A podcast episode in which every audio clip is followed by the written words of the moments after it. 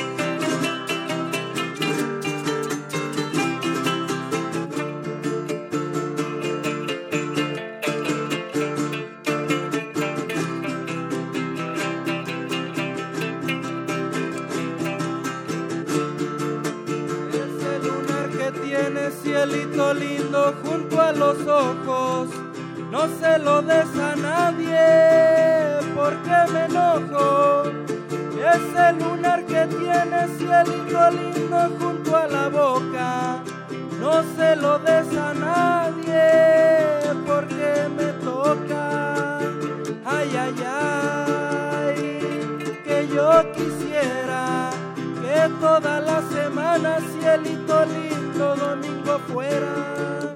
Sácate un taquito, cielito lindo, velo jalando. Que si tú tienes miedo, yo estoy temblando, yo estoy temblando. Hala tu butaquito, cielito lindo, siéntate enfrente, que te quiero ver.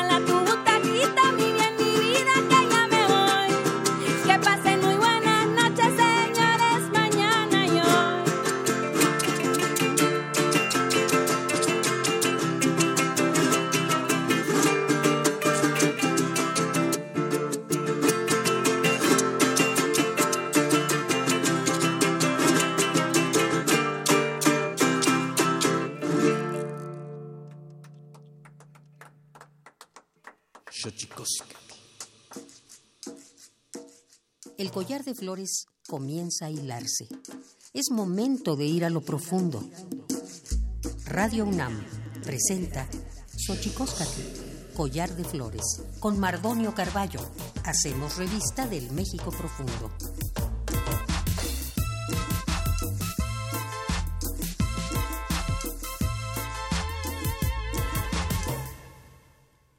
Kenitstoken tatamen wan naname okichpilme sihuapilme telpocame ichpocame niyolpaki pampasempa tiwelin timosaniloan wan sempa tiwelin timosentiliampan huescatepostlahtoli y tocan xochicoscal collar de flores. Hola, ¿qué tal? ¿Cómo están señoras, señores, jóvenes hombres, jóvenes mujeres, niños, niñas? Muy feliz de volvernos a escuchar en este espacio, en este invento maravilloso que se llama radio, a través de Radio UNAM 96.1, Xochicoscal collar de flores. Y bueno, Hoy estamos totalmente de plácemes porque está nuestro queridísimo Demián Flores, maestro, pintor importante, amigo, buen compañero, buen ciudadano.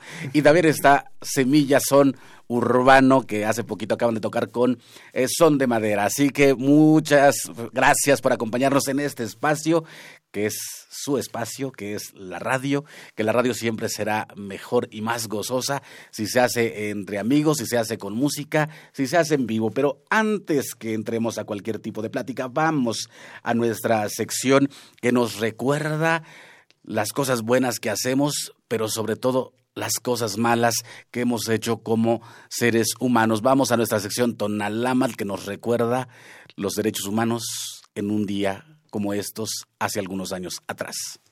Xochicoscatl. Tonalámatl o la ignota efeméride.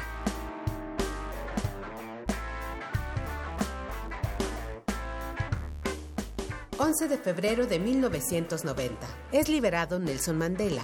...héroe nacional sudafricano... ...ícono de la lucha contra el apartheid... ...y contra el racismo en todo el mundo...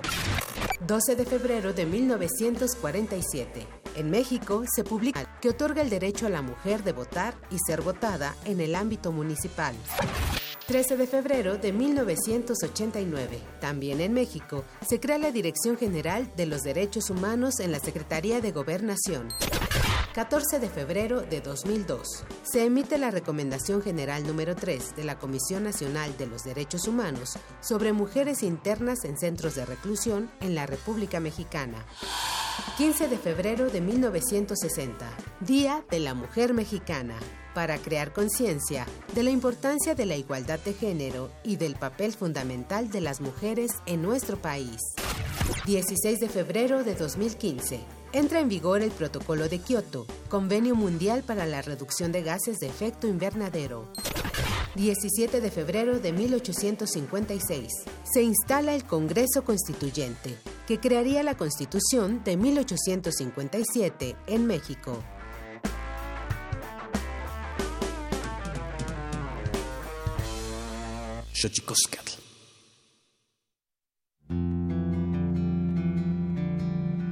La Comisión Nacional de los Derechos Humanos presenta Sanili o La Conversa. Quien tiene más saliva, traga más pinole.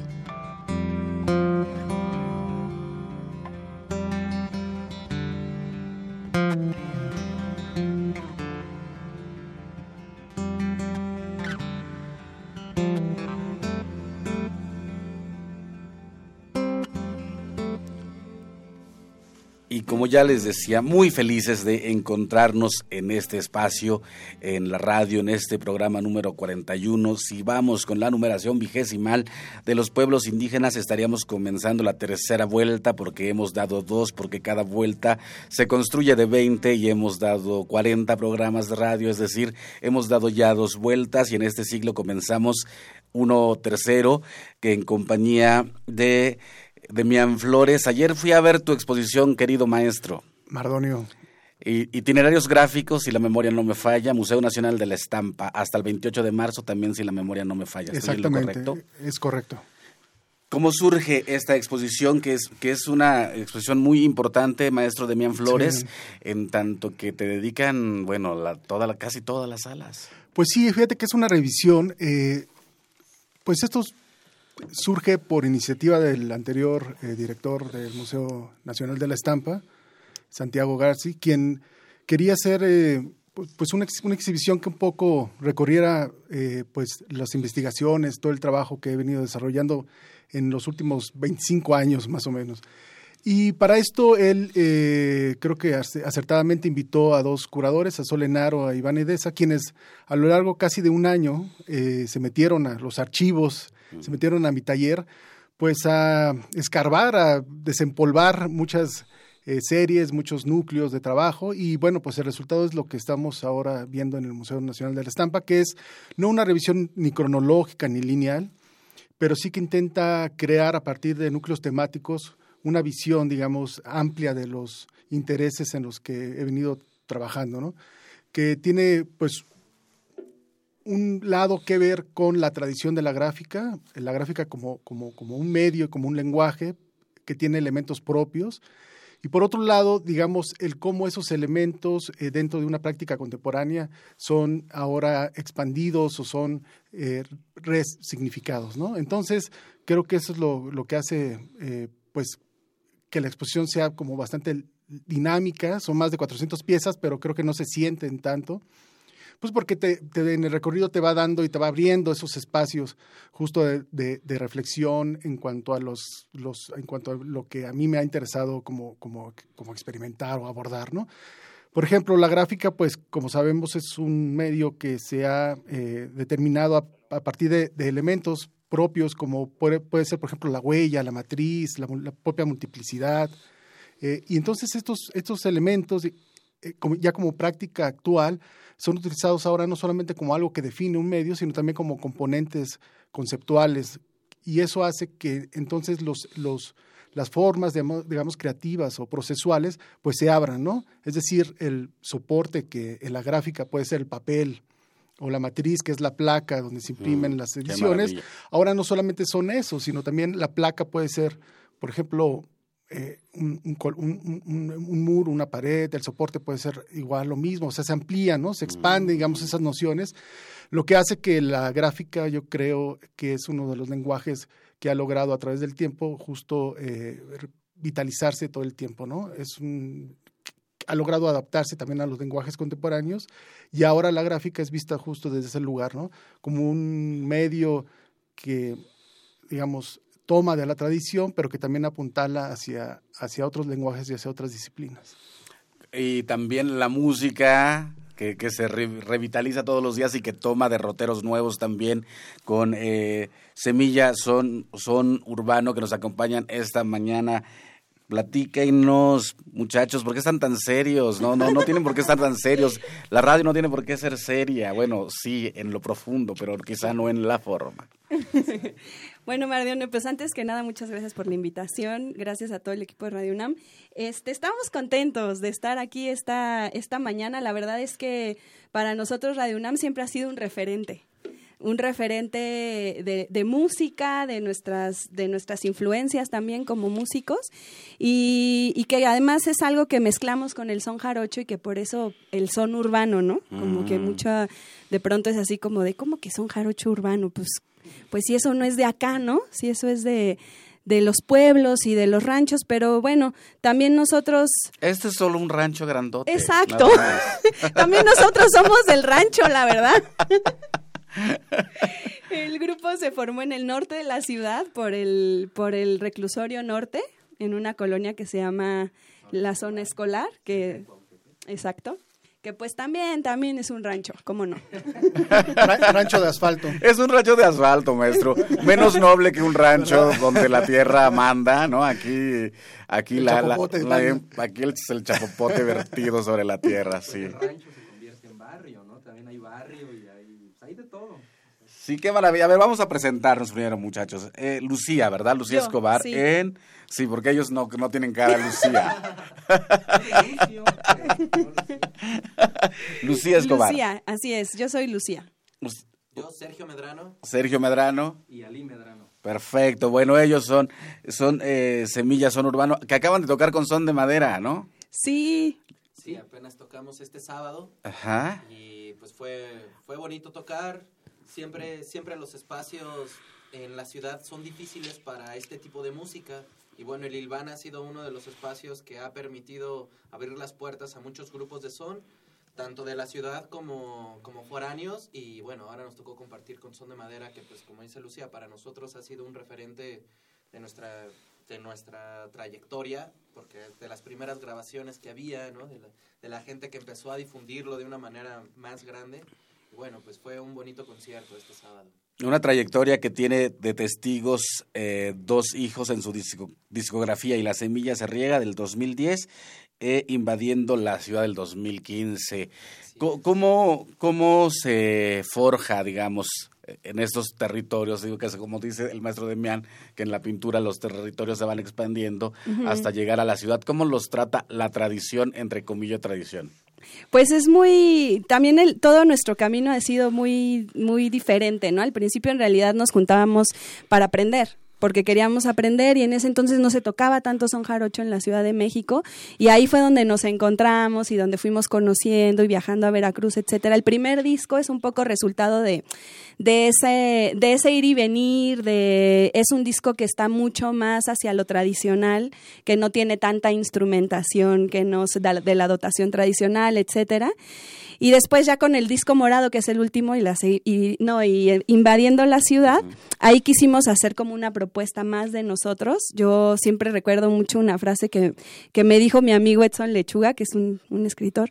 Me dijo una vez... Saludos al compadre sí, Lechuga. Sí, además es amigo, de amigo mutuo, y de Pahuatlán para el mundo.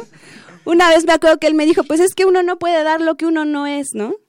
Y, y, nosotros haciendo esa reflexión y además, pues claro, ¿no? Ya te enseñan un son jarocho, tú vas y lo tocas y desde que lo tocas ya no suena como te lo enseñaron, porque tú no tienes ese, bagaje y no eres eso. Entonces de pronto fue así como de, bueno, ¿qué elementos sí tenemos? ¿Qué elementos sí somos? ¿En qué sí nos conectamos con el son jarocho tradicional y el fandango y en qué no, ¿no? Y creo que esa honestidad fue la que fue bien recibida. O sea, la gente allá, incluso amigos que yo sé que no les late para nada la fusión y esto, han sido muy receptivos y muy respetuosos de escucharnos. Yo creo que por esta honestidad y por, y por la amistad que hay sobre todo más allá de la interpretación de la música, ¿no? Viendo tu exposición eh, de Mian Flores ayer, itinerarios gráficos que está en el Museo Nacional de la Estampa, me queda claro eh, esa posibilidad artística o casi necesidad artística de irse expandiendo. Lo mismo vemos unas pelotas de béisbol intervenidas con caras de Juárez, que vemos algo que me... Yo, ¿Sabes qué dije ayer? Mi compadre nunca va a dejar de ser juchiteco, porque veía tus estandartes y decía, esto es juchitán. Y, y, así el arte va, va, va abrazando otros, otras posibilidades, ¿no? No, claro, y yo coincido también con lo que dice, ¿no? De que... Le, yo sí creo que al final el arte es un espejo de lo que uno es, ¿no? Uno intenta con el arte hacer un, un, un acercamiento, una especie de, de, forma de autoconocimiento, ¿no? O sea, lo que hace el arte es permitirte auto autoconocerte y, y, y, entenderte. Y otras formas de compartirte. Y entenderte, también, ¿no? ¿no? En tu contexto, en tu lugar, de de ¿no? Y en mi caso, pues justo lo que habla la exposición y, y que, que, tú comentas es eso, es pues yo vengo de Juchitán, pero también he crecido mucho tiempo aquí en la Ciudad de México y mi trabajo lo que hace es entre, en, en encontrar un cruce, digamos, una especie como de línea fronteriza entre esas dos realidades que me tocaron vivir y que al contrario de pensar que están peleadas o que son antagónicas y que no pueden relacionarse, más bien encuentran en, en mí justo una, una realidad. Que, y por eso yo también he eh, usado y y un, un, mote que es el juchilango, ¿no? Esta uh -huh. especie como de persona que puede deambular entre dos mundos, entre dos realidades, entendiéndolas y, en, y, e intentando crear esos cruces que te habla sobre el territorio, que te habla sobre la identidad y bueno, y por supuesto sobre la memoria, ¿no? Que creo que es lo que la exposición un poco representa viendo la exposición y pensando en la memoria y viendo que hay mucha referencia o una referencia sustancial de tu trabajo con respecto de la COSEI, este uh -huh. movimiento eh, del, del, de allá del istmo de Juchitán que logró eh, incluso llevar eh, a la primera disidencia a la presidencia municipal. La primera izquierda se ganó en Juchitán. Exactamente. ¿Y, y ¿qué, qué tanto se convierte, Demian, una impronta a la memoria sí. en el arte? Pues importantísimas. Mira, a mí me tocó, y más que el movimiento, creo que fue la coincidencia entre el movimiento con el regreso del maestro Toledo de París a Juchitán directamente. Y el maestro, cuando llega a Juchitán, eh, lanza una serie de, estrategias de relación entre arte y sociedad que son primordiales y que Juchitán, digamos, es el primer laboratorio, lo que viene después a explotar en Oaxaca y lo que ahora conocemos como la gran infraestructura cultural ¿no? del Estado. Pero en Juchitán lo primero que hace es justo fundar la Casa de la Cultura. Creo que fue la segunda Casa de Cultura que se funda en, la, en el país. Mm. Pero él traía... Eh, creo, primera o segunda. Y, y, ya lo trae justo de un modelo pues eh, alemán que él había pues visto. Y llega a Juchitán y lo crea. Pero con la Casa de la Cultura crea una serie de estructuras, de, estrategias muy interesantes, como por ejemplo hace eh, nuestro, nuestra, nuestra, nuestra sala arqueológica, ¿no? Mm. Este, hay una biblioteca también, eh, los talleres que ahí se, implementan, y es donde a mí me toca justo crecer ¿no? y, vivir en esa primera etapa de la Casa de la Cultura, que coincide justo con el momento de la COSEI, ¿no?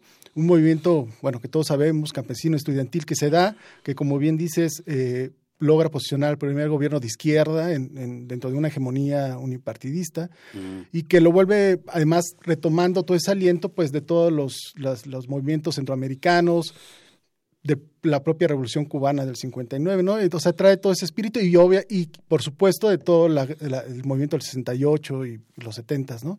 Entonces, creo que ahí hay, se abreva mucho, una gran parte de, todo este movimiento se hace en Juchitán, como la otra parte, bueno, con los años, pues viene a, hacer lo que conocemos del movimiento en Chiapas, ¿no? Y eso, pues ahí crecí y, justo a mí me interesa mucho como, como, como ver esas... Eh, como esa relación, o, creo yo mucho en esa relación entre el arte y lo social, ¿no? En cómo el arte realmente sí tiene la posibilidad, creo yo, de transformar al individuo, porque lo hablo en primera persona, y creo que yo, gracias a esa Casa de Cultura y a toda la infraestructura que el maestro Toledo eh, implementa en Juchitán, pues yo de cierta manera me dedico a lo que hago ahora, ¿no? Pero además creo que el arte, si no bien puede cambiar a la sociedad en su conjunto, sí creo que puede ser parte o estar justo en el momento cuando las sociedades se, están transformando. ¿no? Y, de ahí viene una, una, para mí, algo pues, fundamental en mi trabajo, que es entender al arte desde ese punto de relación ¿no? con lo social. Y bueno, pues obviamente con, con bueno, con los años, eh, yo tengo un espacio que se llama La Curtiduría, que tiene 12 años, que es un espacio que justo abre procesos de educación, procesos de producción, de investigación en Oaxaca, en la ciudad de Oaxaca, y que nace eh, por esto que yo viví y, del cual yo me alimento de todo lo que el maestro Toledo ha, hecho en, Oaxaca. ¿no?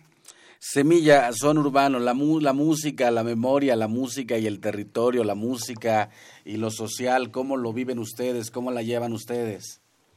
Pues es, es, es, complicado, ¿no? Aquí en la Ciudad de México nos toca vivir de todo, desde violencia, desde tener oportunidad de ir a museos, mucha cultura, es, es muy vasto, muy, muy amplio. La, la, oferta musical que también hay es también bien importante poderla ya tener al alcance de la mano, ¿no?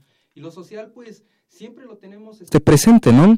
Eh, tratamos de, de, estar conscientes de lo que está sucediendo en, en la Ciudad de México, eh, a veces tratar de hablar un poco de eso en, en, algunas letras, lo que estamos viviendo también aquí en la ciudad. No es fácil porque dentro del son jarocho muchas veces estamos como eh, muy influenciados por el tipo de, de, versos que se hacen de la naturaleza de allá, del campo, del, de, de, lo que viven allá la, la, gente de Veracruz, pero tratamos de transformar un poco para poder hablar de lo que también estamos viviendo aquí. Y es un trabajo que, que, que estamos cada día como reforzando más contar un poco la historia de lo que vive un, chilango aquí en la Ciudad de México, cómo, cómo es el transporte público, cómo son las calles, todo lo que estamos viviendo. Y pues es un trabajo que, que poco a poco lo estamos tratando de reforzar para que pues la gente, los jóvenes que nos escuchan, pues se sientan identificados con lo que nosotros sentimos y vivimos aquí, como también ellos lo están viviendo igual que nosotros. ¿no? ¿Cómo nace su acercamiento al son?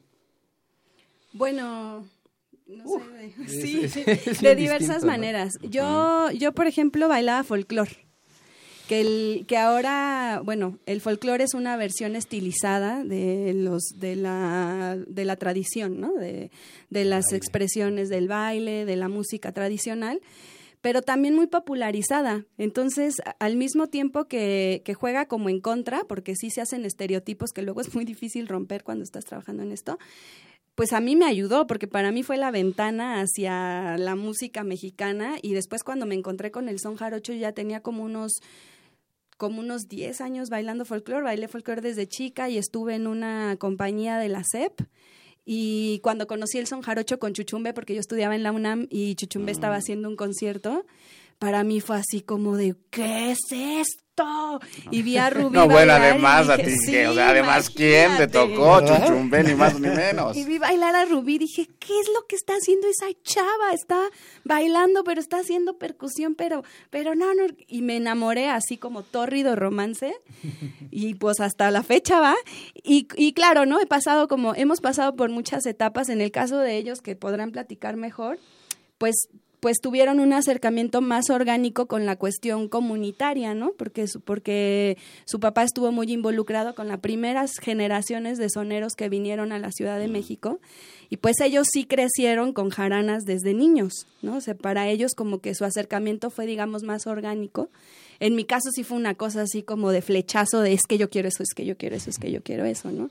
Pero, pero también es bien importante como, como recalcando ahorita esto del contexto, pues como al final el son jarocho al ser una música comunitaria y que se da en un ambiente de pues de relación social, transformó en nosotros la manera de ver la vida, ¿no? Al menos en mí, sí fue como si lo conocí más grande, sí fue así como de órale. Entonces, sí es cierto, ¿no? Esto, esta música sucede y sucede en buena manera porque todos nos estamos escuchando y eso podría ser muy, muy obvio y muy sencillo, pero, pero en lo profundo tiene unos significados muy, muy especiales, ¿no? Y, y además está abierto el ensamble y todos pueden tocar y además no sucede si las, si las cocineras no hacen los mm, tamales, todos formamos parte de, ¿no? Entonces, como el contexto también nos, nos enseñó mucho, pero yo hablo un montón y no Pues qué, qué, maravilla. Bueno, como especial es que nos tenemos que ir a nuestra sección de la palabra de la semana, la sección del Instituto Nacional de Lenguas Indígenas Tlachtolcuepa.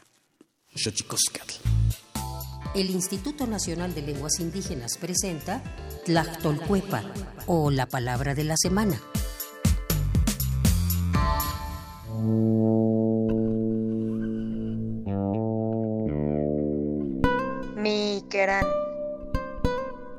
Esta es una expresión de origen guave que se utiliza para referirse al órgano del cuerpo que tiene forma aplanada, tamaño grande y es de color rojo oscuro y que interviene en funciones vitales del organismo. Hablamos del hígado.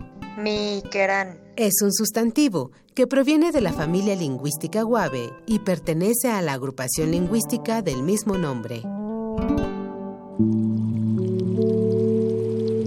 De acuerdo con el Catálogo de Lenguas Indígenas Nacionales, redactado en 2008, el idioma guave se habla en cuatro municipios del sur de Oaxaca, San Mateo del Mar, San Dionisio del Mar, San Francisco del Mar y Santa María del Mar. Tiene dos variantes lingüísticas, Guave del Oeste y Guave del Este, y cuenta con 18.539 hablantes mayores de tres años.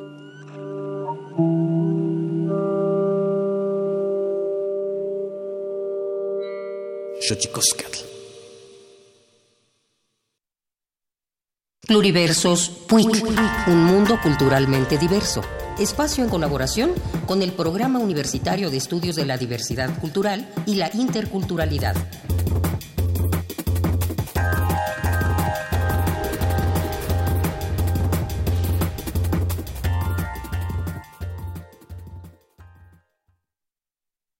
Cuando estaba en la prepa, yo lo que más quería era dejar de hablar el náhuatl, casi casi olvidarlo si es posible. De ahí comencé a leer libros, ¿no? Pero en todo ese proceso de lectura nunca encontré nada que hablara de nosotros o de mi pueblo, por ejemplo, o si lo había, pues venía de Occidente o algo que ni siquiera nos identificaba a nosotros. Fue como que ahí empecé a, a querer decir algo, pero también desde la lengua. Martín Jacinto Mesa, quien adoptó el nombre de Martín Tonalmeyotl, rayo del sol en náhuatl, es originario de Atzacualoya, municipio de Chilapa de Álvarez Guerrero. Campesino, profesor de lengua náhuatl, narrador, licenciado en letras hispanoamericanas, maestro en lingüística, poeta y traductor, cuenta con tres libros publicados en náhuatl traducidos al español. Y contar que en los pueblos originarios eh, estamos de alguna manera secuestrados o comandados por el poder del narco, pues no podemos decir muchas cosas. Y la poesía me dio esa voz. Incluso decían alguna vez en una crítica que nosotros, la gente que vivimos en un pueblo indígena y todavía donde hay violencia, nos estábamos aprovechando de esa situación social para escribir y ser, ser famosos. O sea, eso no, nunca lo he buscado y nunca me ha interesado ser famoso, ¿no? Yo digo que se tiene que decir esas cosas que estamos viviendo, porque si no los decimos, eso se va, ahí se va a quedar, ¿no? Y, nadie lo va a registrar, porque la poesía lo que nos da de repente también es ese registro histórico en un momento que vivimos. aparte ¿no? de lo que escribo un poco acerca de lo que se vive en mi pueblo, también escribo cosas de ese tipo, ¿no? O sea, decir, retratar a la comunidad, hablar de estos conocimientos que existen y que se están perdiendo. Incluso tengo un libro inédito que, gracias a Alfonca, escribí que se llama La alegría del fuego y ese libro va a narrar sobre este, las creencias de los pueblos, esas creencias con las que crecimos nosotros. El poeta Tonalmeyotl ha participado en diferentes esfuerzos por preservar vivas las lenguas indígenas, tal como lo hace en la revista electrónica Círculo de Poesía, en donde coordina la serie titulada Xochitlaxtoli, la palabra florida.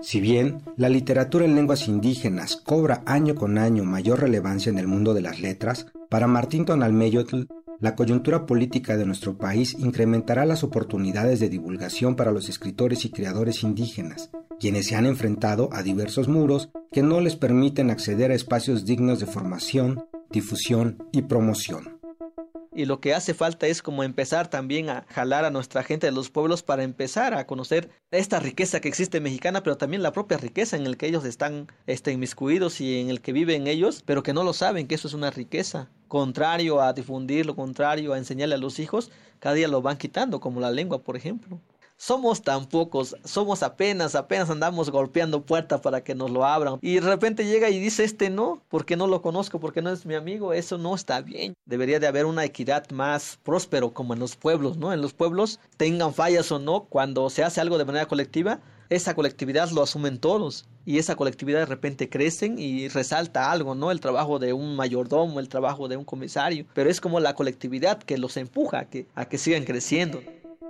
El activismo social y comunitario de Martín Tonalmeyotl por la preservación de las lenguas originarias ha colocado su voz como un referente al momento de hacer una crítica de las políticas educativas y lingüísticas hacia los pueblos indígenas en México.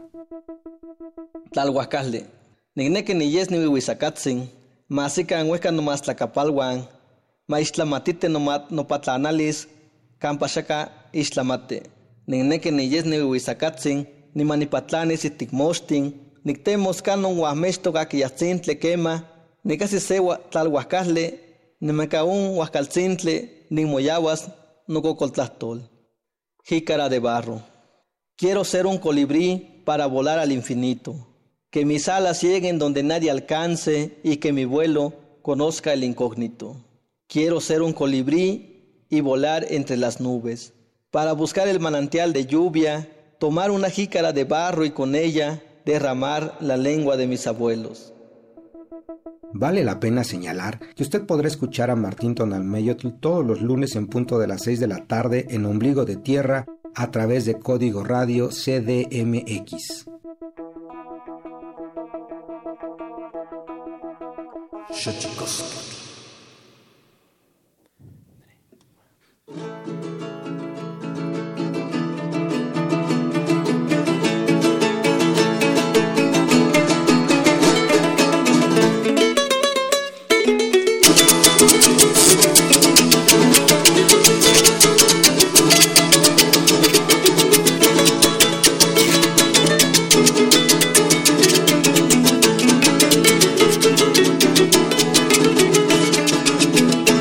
Caballo tiene mi amigo Nicolás, camina para adelante, camina para atrás, qué buen caballo tiene mi amigo Gamichón, camina para adelante, camina para el rincón. Colas, colas, colas y Nicolás, lo mucho que te quiero, el mal que me das, si quieres, si puedes y si no ya lo verás, con esos ojos negros me miras y te vas.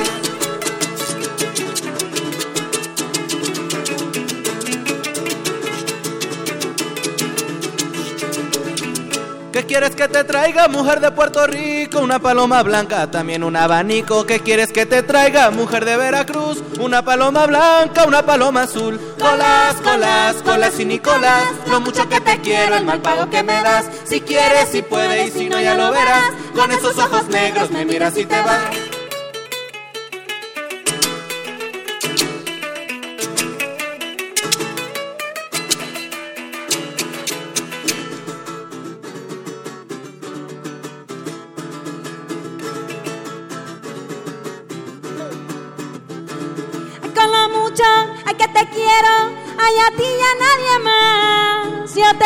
Que te acerques y tú te retiras más. Luego, luego te digo que no, que ya no vuelvas jamás. Entonces, colas tú te regresas y ya no entiendo nada. Y yo ya no entiendo nada, nada, nada. Lo mucho que te quiero, el mal pago que me da. Lo mucho que te quiero, el mal pago que me da.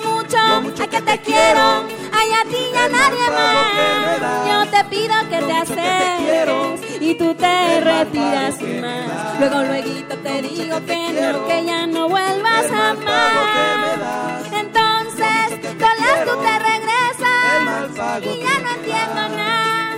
Y yo ya no entiendo nada, de nada, de nada, de nada. Y con lo mucho que te quiero y el mal pago que me da. Con lo mucho que te quiero y el mal pago que me da.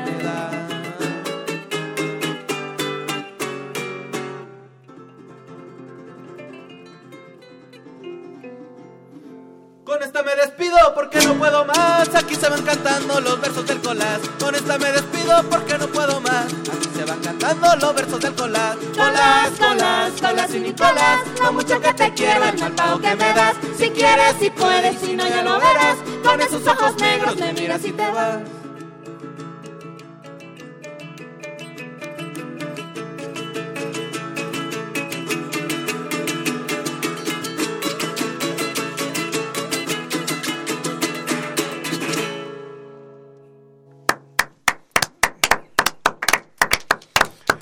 Maravilla, muchachos. A ver, redes sociales para que la gente los encuentre, porque yo siempre espero, tengo siempre la esperanza de que saliendo de este programa les sale un contrato multimillonario que los lleve a girar por el mundo. Así que, por favor, sus redes sociales, ¿dónde los podemos encontrar?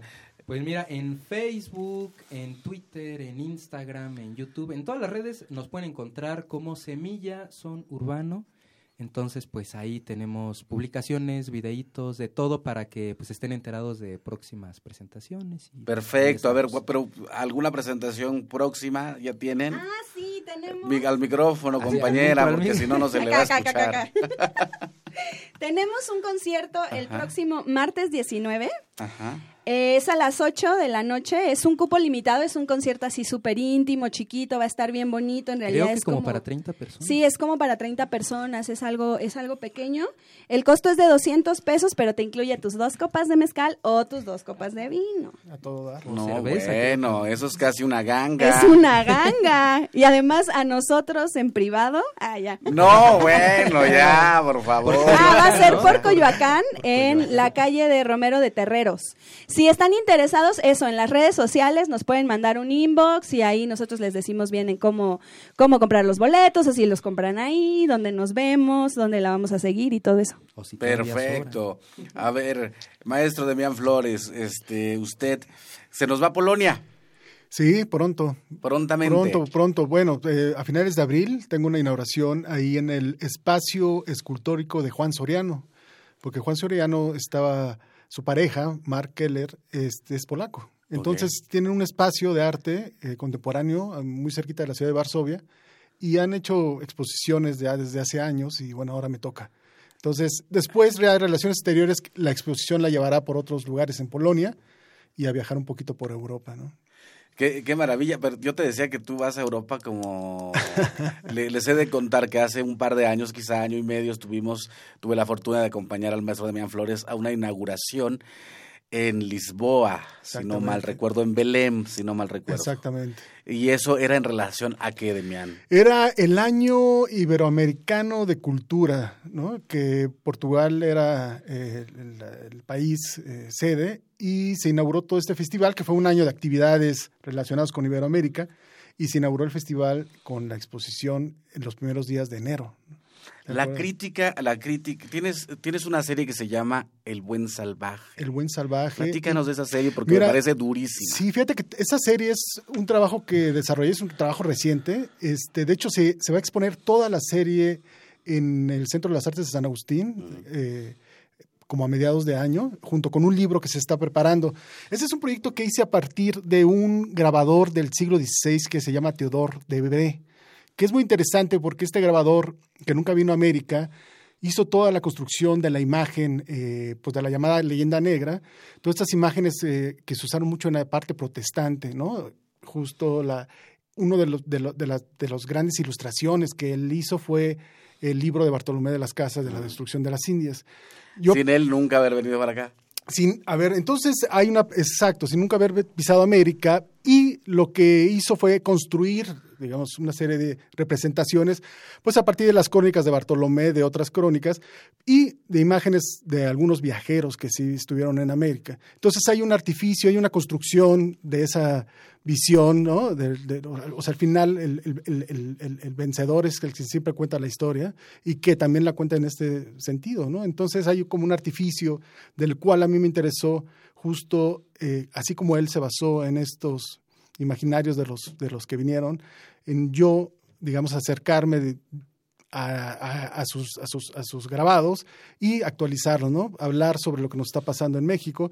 Y son tres series, El Buen Salvaje, que prácticamente lo que hago es un intercambio, lo que, lo que hace Debre es hablar de esa parte idílica, ¿no? De los salvajes, sobre todo de la parte de Florida, y lo que hago solamente es intercambiar estos salvajes por, por soldados norteamericanos, ¿no? Es el nuevo salvaje que también hace cosas como todos, ¿no? Los normales. Está la serie de Destrucción de las Indias, donde obviamente pues hay citas históricas, citas simbólicas eh, y pues relaciones totalmente directas con lo que estamos viviendo, la lucha al al narco, Ayotzinapa, toda, la, toda nuestra historia están ahí depositadas de una manera un poquito como de, de diálogo con esas imágenes y con lo que estamos este, viviendo. ¿no? Maestros, allá ah, nos dicen que ustedes heredaron el- el- casi el son jarocho. Platíquenos brevemente cómo ocurrió esa, eh, esa herencia musical que los trae ahora a traer colgados de sus hombros un par de jaranas. Bueno, fue mi, una cosa familiar. Mi papá siempre ha sido gustoso de la música. Él antes tocaba la guitarra y bueno, esta música latinoamericana, música de protesta. En algún momento, gracias a Juan Carlos Calzada del grupo Indios Verdes, que llevó a su hijo Gustavo al kinder de mi mamá, se hicieron amigos y empezaron a tener pues una relación más más directa, ¿no? Y por ahí de ese entonces coincide con que la familia de los Vega, Marta Vega en particular, se fue a vivir a mi colonia, ahí en, en el norte de la ciudad. Entonces a dos cuadras teníamos a la familia Vega ahí con todos los chamacos de 16 años, yo todavía no nacía.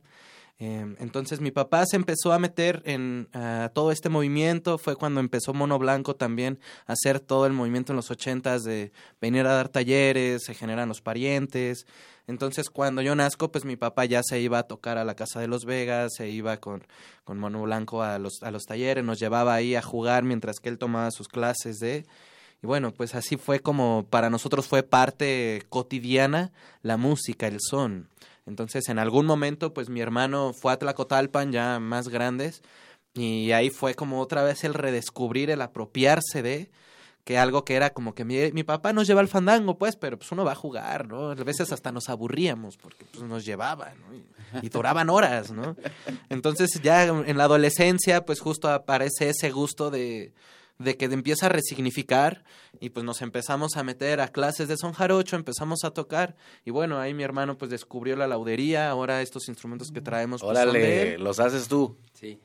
Sí. No, pues qué maravilla, aprendiste todo, aprendiste como se debe. Sí, pues fue un camino bien bonito, ¿no? Yo iba en la universidad y mientras iba a la universidad también iba a clases de jarana y también empecé a aprender a hacer laudería. Y termino la universidad, estudié licenciatura en informática, pero ya llevaba como unos tres años haciendo laudería como ayudante nada más, pero cada vez me apasionaba más, me gustaba y dije, creo que esto es lo mío, esto, no sé cómo en orientación vocacional no te enseñan a que existen también este tipo de, de oficios y que bueno, en, en México hay una universidad que está en Querétaro, la Escuela de Laudería, que es una licenciatura y que mucha gente no lo sabe, ¿no? Entonces, pues para mí fue algo muy, muy fortuito encontrarme con la laudería, con el son, y pues ahora es parte de mi vida. Pues qué maravilla, eh, es esos encuentros que se van haciendo parte de la vida. Veía eh, esta especie que pusiste en tu exposición de Mian como una pared con, con, muchas líneas por todos lados, con toda la gente con la que te has encontrado en el mundo. Y veía por ahí que estaba Los Utrera en algún momento y Culebra, de estos, supongo que te refieres a los discos Culebra de hace 800 mil años. Pues de, lo, de los ochentas. Sí, porque eh, lo que pasa es que yo en, en, paralelo a, a, cuando estudiaba en la entonces Escuela Nacional de Artes Plásticas, me dediqué mucho a ilustrar. Este, o hacer imágenes que pues, se publicaban en los suplementos culturales de entonces, como el Búho en el Excelsior, y este y la jornada también en la jornada semanal, que antes era una especie de revista, no sé si recuerdas. Y esas primeras imágenes también acompañaron algunos discos de Culebra, de las primeras recopilaciones que hacían del rock en español, exactamente. Y luego, ya con el tiempo, pues eh, siempre he hecho eh, pues imágenes como para Lila y Los Utrera, en fin, ¿no? Entonces, este, creo que la imagen siempre puede tener esa capacidad de desplazarse a, a miles de lugares, ¿no? Y, el, y la cosa social de Mian Flores, uh -huh. eh, bueno, los Bini Biri, donde tenemos la oportunidad de, de, convivir y de concentrar esfuerzos para apoyar Exacto. a un grupo de chamacos. ¿Cómo, ¿Cómo, ¿Cómo, es que te pones en ese camino? Pues de manera, eh, pues, pues normal, o sea, al ras de... Es que Juchitán es eso, Juchitán creo que tiene esa parte, ¿no? En Juchitán no hay una, no hay diferenciación, todos somos, encontramos un lugar en común siempre, ¿no? Y como te platicaba, lo que yo viví en la Casa de la Cultura, yo siempre, siempre he creído eso, que es importante crear, o, o que el arte es la única posibilidad de poder transformar a nuestra sociedad, ¿no? Y también he creído que, que, que, es momento de volvernos a encontrar y volvernos a ver a los ojos y, y, y empezar a dialogar en los espacios comunes. Y, este, y de ahí pues nace toda esta relación que es, no, no tiene, tiene más también un lado que ver con, con, como, como una parte como del arte, más que como un rollo social, como algo en sí. Es decir, por ejemplo, la curtiduría para mí tiene que ver con una extensión justo de mi propio proceso mm. creativo. Ahora, pues hay que ponerle un nombre, ¿no? Y, y, se llama, pues es un centro cultural, en fin, pero, pero tiene más bien que ver con un proceso artístico, con un proceso justo de, de creación, de pensamiento, que con hacer algo que, que, que, cumpla una función solamente social, ¿no? No sé si me entiendo. Sí. Y, y, en ese sentido, pues yo desde, desde siempre he creado espacios así porque creo en que el arte puede desplazarse a otras, o sea, no solamente puede encuadrarse en un bastidor o en, un, una placa, sino más bien puedes ampliar eso, eso que yo hablaba de, de, de expansiones del propio medio, tiene que ver con eso también, hasta con la experiencia, ¿no? Con una experiencia con las personas de una manera distinta, ¿no?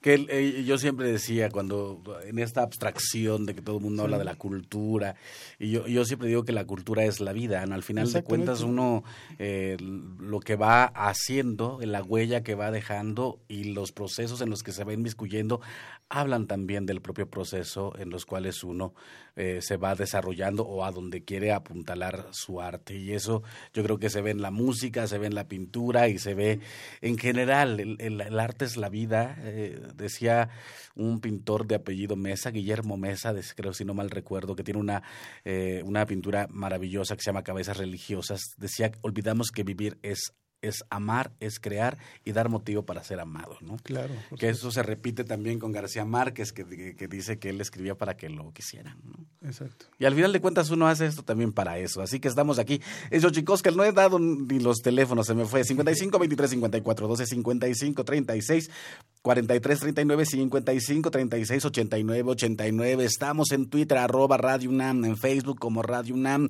en Twitter estamos como arroba guion bajo collar de flores ahí estamos también para servirles para comunicarnos, para entablar y hacer de la radio un lugar habitado por todos.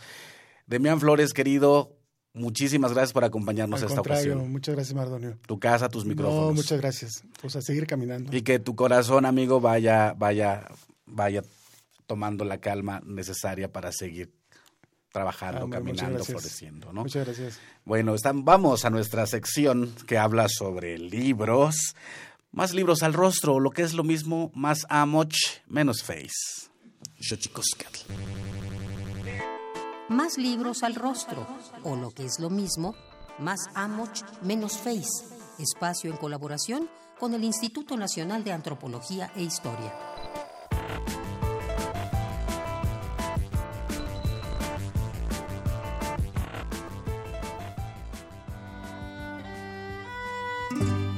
Charapan el de antes. Vistas fotográficas de un pueblo en la Sierra de Michoacán, 1973-1974, es el libro que te recomendamos hoy.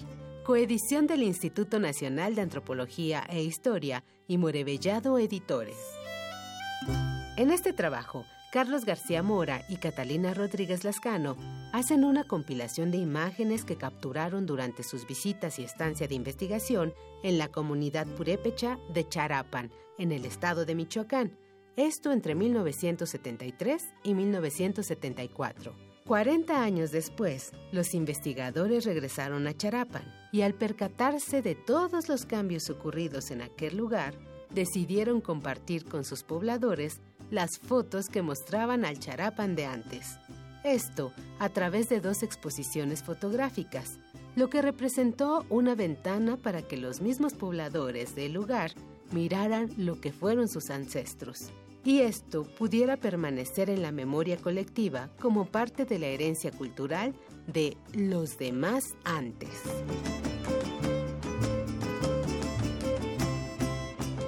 Te recomendamos leer Charapan el de antes, vistas fotográficas de un pueblo en la Sierra de Michoacán, 1973-1974, de Carlos García Mora y Catalina Rodríguez Lascano.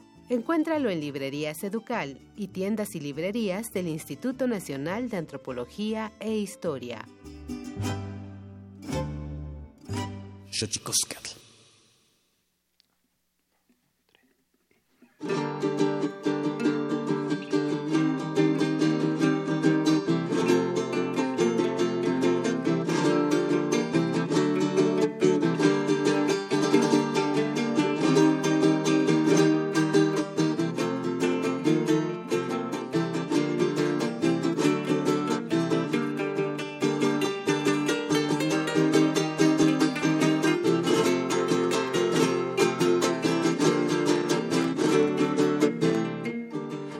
¿Qué pides, madre de luna?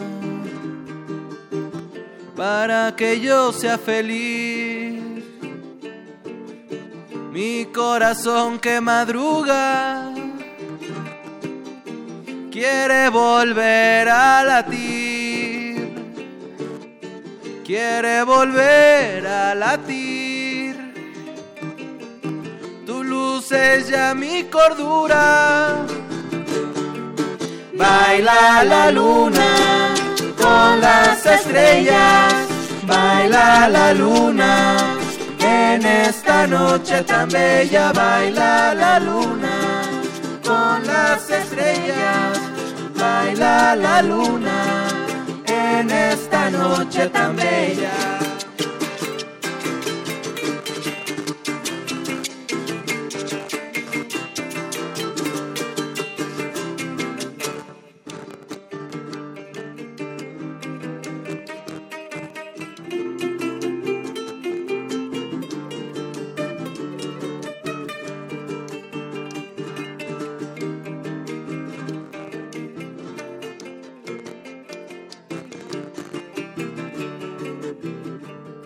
Cosas solo te pido, tu ritmo y este cantar.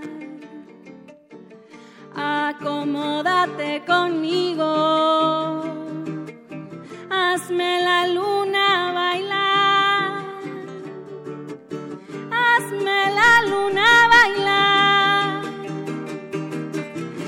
mi corazón un río. Baila la luna con las estrellas, baila la luna en esta noche tan bella, baila la luna. Semilla, son urbano, Gracias por estar aquí, Sergio, Rubén Medrano, Luis Ali Medrano y Lucía Escobar. Saludos a los que no pudieron llegar. Gracias, Alejandra Gómez, Héctor Castañeda, Aldo Herrera, Leslie Ortiz, Emanuel Silva, Terán, Rafael Alvarado, Mauricio Rodríguez. Martes 19, 8 de la noche, en redes sociales de Semilla Son Urbano podrán darse cuenta dónde estarán para que ustedes puedan ir a ver los itinerarios gráficos de Demián Flores, Museo Nacional de la Estampa, hasta el 28 de marzo, ahí al ladito de la Alameda da Gracias a usted por escucharnos. Tlaxcamati miak timomelahuan panchi cuelli tonati xihkaua macue pónimo tlachtol.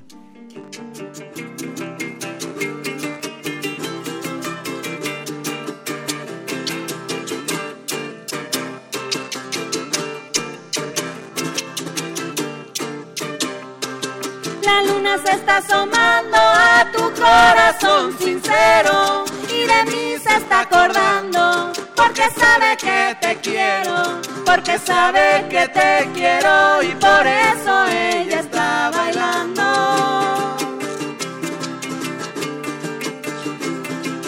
Baila la luna con las estrellas, baila la luna en esta noche tan bella. Baila la luna, baila la luna con las estrellas, con las estrellas. Baila la luna, baila la luna en esta noche tan bella. Baila la luna, baila la luna con las estrellas, con las estrellas. baila la luna en esta noche tan bella. Baila la luna con las estrellas, baila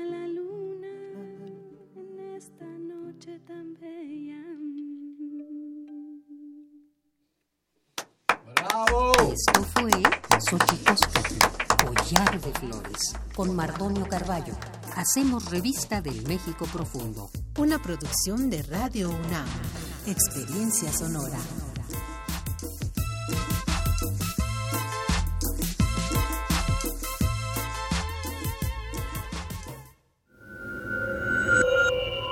Escuchas 96.1 de FM. XEUN. Radio UNAM. Transmitiendo desde Adolfo Prieto 133, Colonia del Valle, en la Ciudad de México. Radio UNAM.